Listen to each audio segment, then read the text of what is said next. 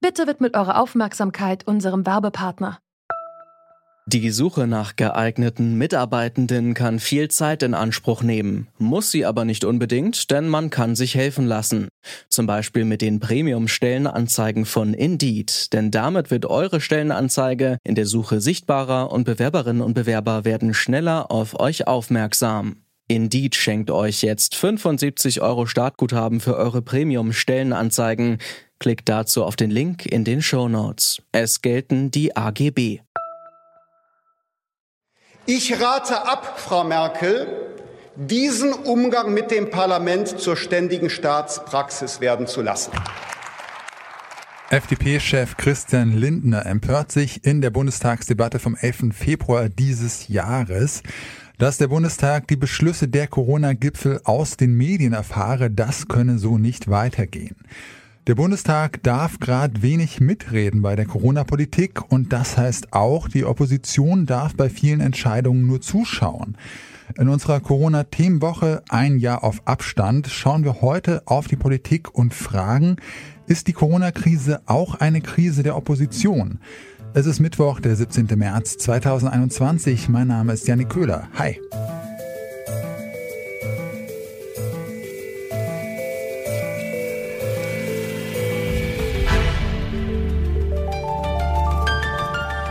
Zurück zum Thema. Gleich geht's los. Bevor wir starten, noch ein Wunsch von uns. Folgt doch bitte diesem Podcast in eurer Podcast-App, denn das ist tatsächlich die leichteste Form, uns zu unterstützen.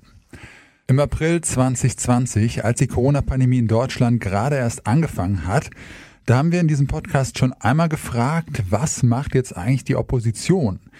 Benjamin Höhne vom Institut für Parlamentarismusforschung war damals bei uns im Podcast zu Gast und hat gesagt, in der Krise schlägt die Stunde der Exekutive. Aber diese Stunde ist eben auch nur eine Stunde. Das ändert sich wieder.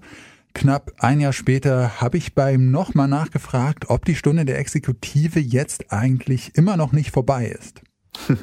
Ja, die Situation für die Oppositionsparteien hat sich nicht erheblich verbessert. Im Wesentlichen tagt die Bund-Länder-Konferenz und das ist die zentrale Entscheidungsinstanz für die Corona-Bekämpfungspolitik nach wie vor. Und die bringt erhebliche Schwierigkeiten für die Oppositionsparteien mit.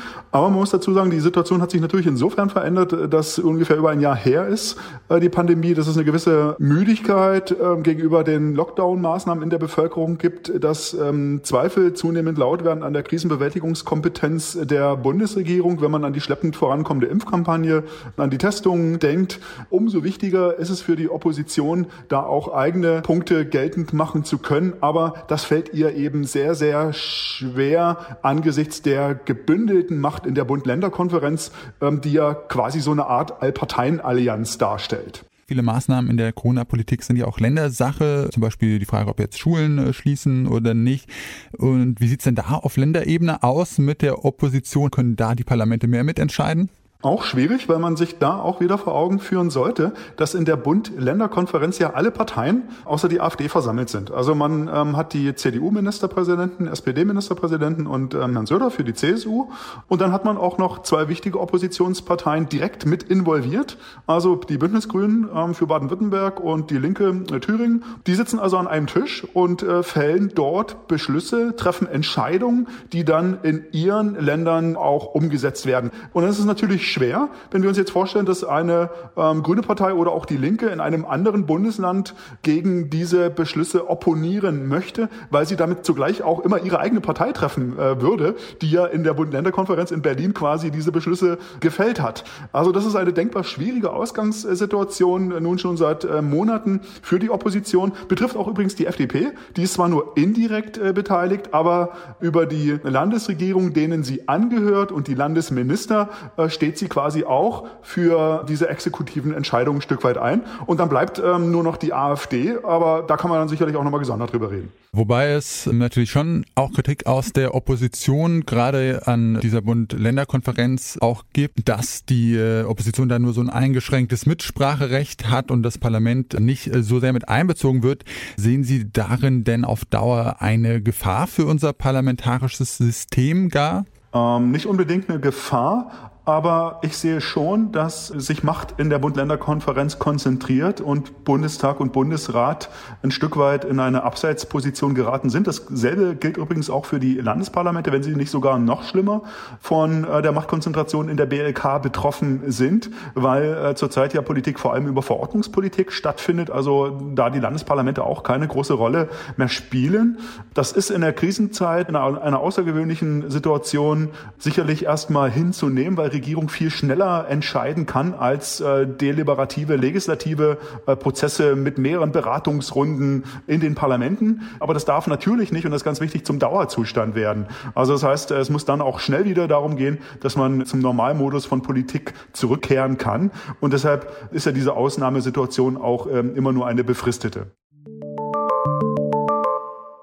Vor zwei Wochen hat der Bundestag festgestellt, Deutschland befindet sich weiterhin in einer epidemischen Lage von nationaler Tragweite. In dieser epidemischen Lage dürfen Bund und Länder viele Corona-Maßnahmen im Alleingang entscheiden. Zum Beispiel, ob in Bussen und Bahnen eine Maskenpflicht gilt oder ob Geschäfte und Schulen schließen müssen.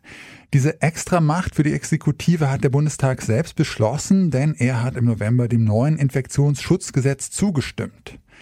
Sören Pellmann hat damals gegen das neue Gesetz gestimmt. Er sitzt für die Partei Die Linke im Bundestag. Sein Landesverband hat die Ablehnung so begründet, das Parlament dürfe hier nur zustimmen, auch weiterhin nichts zu sagen zu haben.